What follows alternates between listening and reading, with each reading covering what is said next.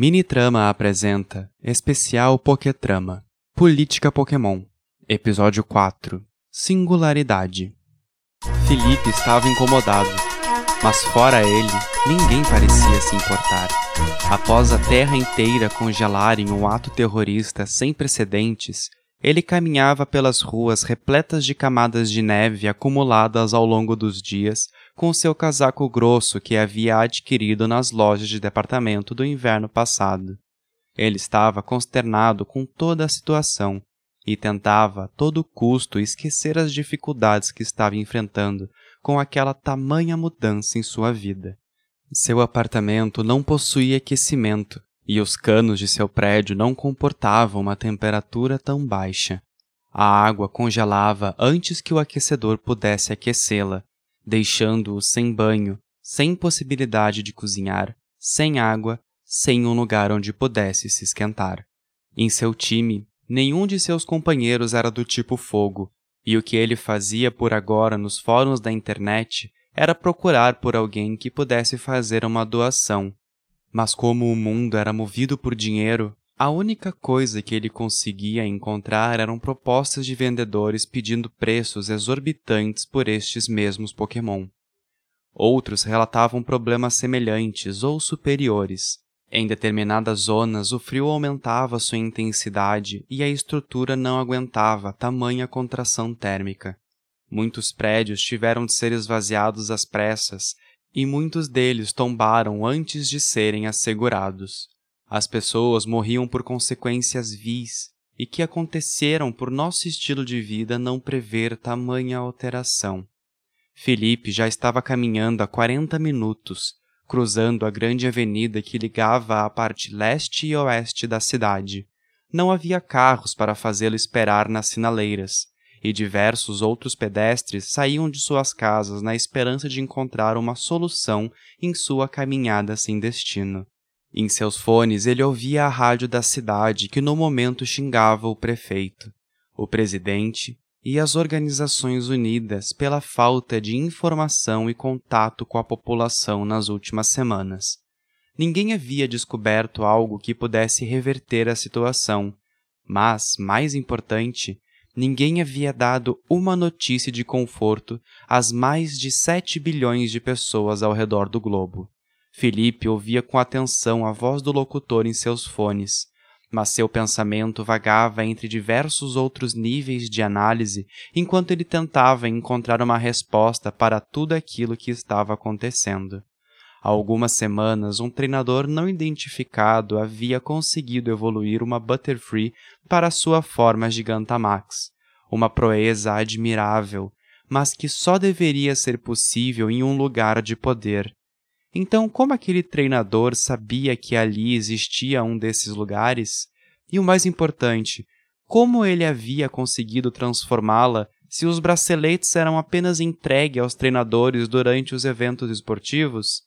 Ninguém investigou o treinador, e aparentemente nenhuma das testemunhas se deu o trabalho de prestar depoimento. Ele estava sendo protegido pela própria sociedade. Então, por quais motivos ele havia transformado sua Butterfree durante quatro minutos e logo em seguida arrecuado? Durante uma semana inteira, a notícia foi vinculada nas emissoras de televisão, rádio e jornais, mas nunca conseguiram identificar quem havia feito tamanha proeza. As câmeras de vigilância não estavam funcionando no momento, e nem a polícia se mexeu para investigar. Nas semanas seguintes, um surto de assassinatos aconteceu pela cidade. Pareciam não ter ligações, mas após o último de seus atos, fora confirmado que ele é Monara era um serial killer ele havia perseguido e matado doze estudantes universitárias pelo, aparentemente, simples desejo de matá-las.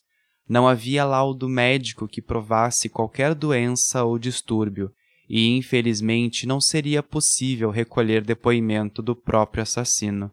Em sua última investida, ele acabou escolhendo o alvo errado, e o Pokémon da menina que fora escolhida como vítima executou o assassino sem qualquer piedade, explodindo-o em meio ao asfalto.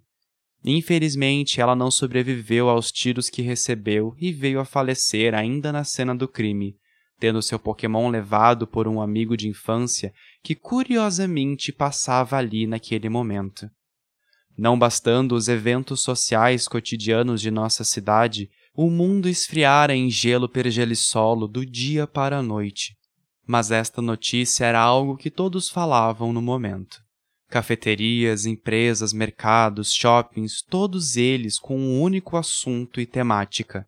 Alguns sofreram com o novo padrão, mas outros se juntaram para evitar que a sociedade ruísse em falsos líderes.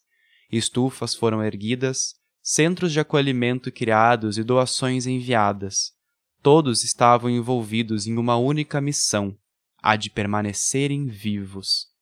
Felipe parou de caminhar e retirou do bolso seu celular para alterar a rádio que estava ouvindo. Seu programa havia acabado, e na hora da propaganda ele decidiu ser o momento de ouvir qualquer outra coisa. Ele estava no final da avenida, enxergando o rio congelado que costeava sua cidade e as espessas nuvens que bloqueavam a chegada do sol em solo terrestre. Ao seu lado estava um prédio comercial, e ali outros pedestres seguiam em seus próprios caminhos. Ele estava escolhendo um álbum na sua biblioteca pessoal quando sentiu em seu corpo uma força avassaladora. Um pulso arroxeado foi emitido e, sem qualquer sinal que pudesse prepará-lo para um impacto, ele foi arremessado contra a neve, batendo seu ombro contra o meio-fio e machucando-se de leve. As pessoas se olharam confusas, e algumas se levantaram para ajudar outras a se levantar. Felipe olhou para o prédio em sua frente e um segundo pulso foi emitido, mas desta vez muito mais sério. A estrutura do prédio não aguentou e os últimos andares explodiram em uma cena cinematográfica.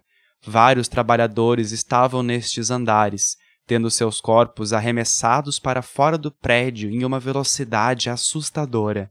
Felipe se agarrou no meio-fio com as mãos trêmulas e a respiração acelerada. Ele viu as pessoas se chocarem contra o solo e terem suas vidas cessadas com o impacto.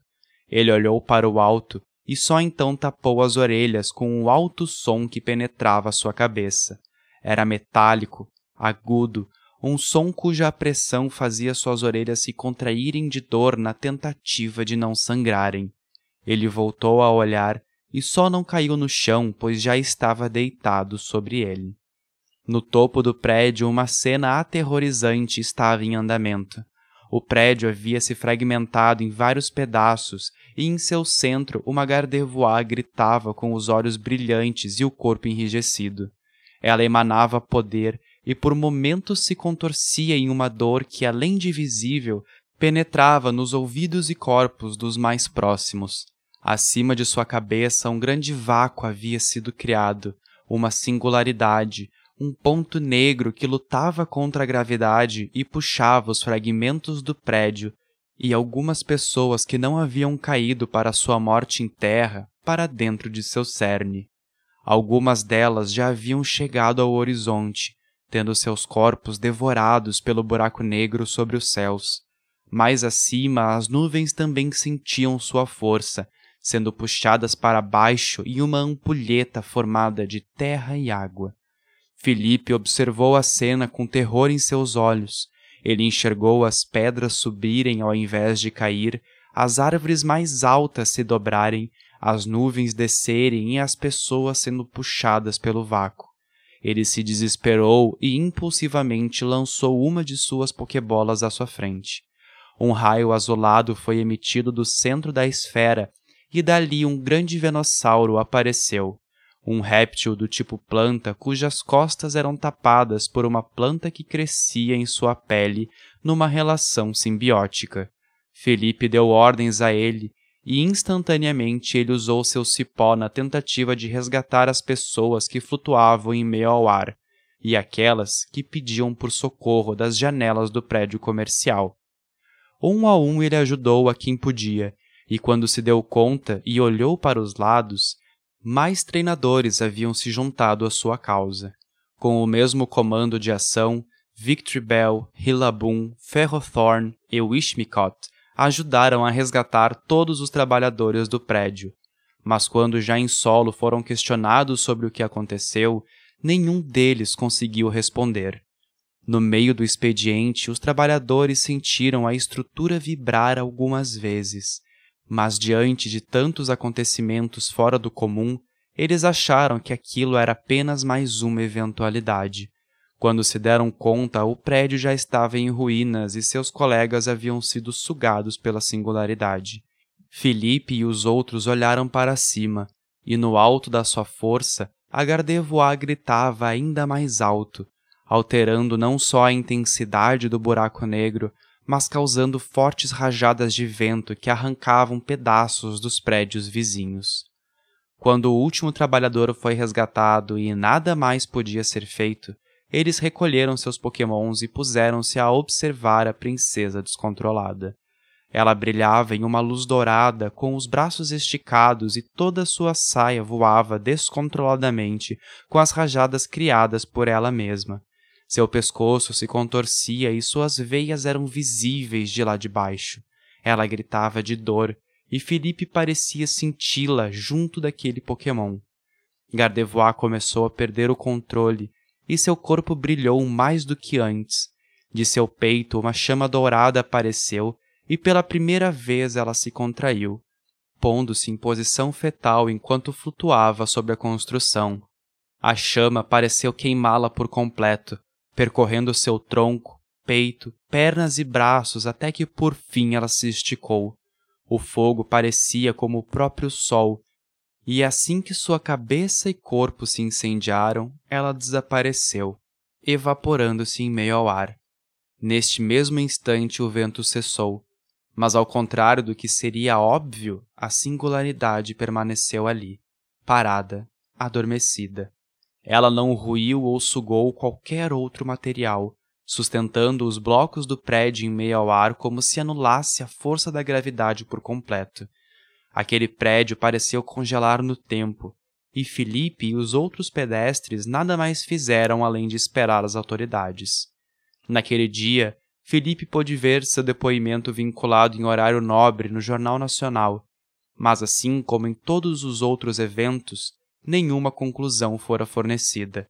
O diretor executivo da empresa, dona do prédio, havia desaparecido no episódio e especula-se que tenha sido evaporado junto de seu Pokémon Gardevoir. As autoridades estavam de olho e monitorariam de perto o buraco negro criado naquela tarde de quinta-feira, utilizando outros Pokémons do tipo psíquico para anulá-lo, transportá-lo ou desfazê-lo. Mas esta era apenas mais uma promessa governamental em um mundo que se autocongelava. Felipe levantou do sofá e caminhou até as janelas de seu apartamento, olhando para a cidade congelada e enxergando de lá uma mancha preta em meio ao céu, um ponto que distorcia o seu entorno e mostrava o que estava atrás dele. Ele respirou fundo, bebeu um pouco de chá que havia trazido da delegacia e pensou na próxima catástrofe que assolaria aquela cidade já tão fragilizada. Quem seria o próximo culpado? Ninguém.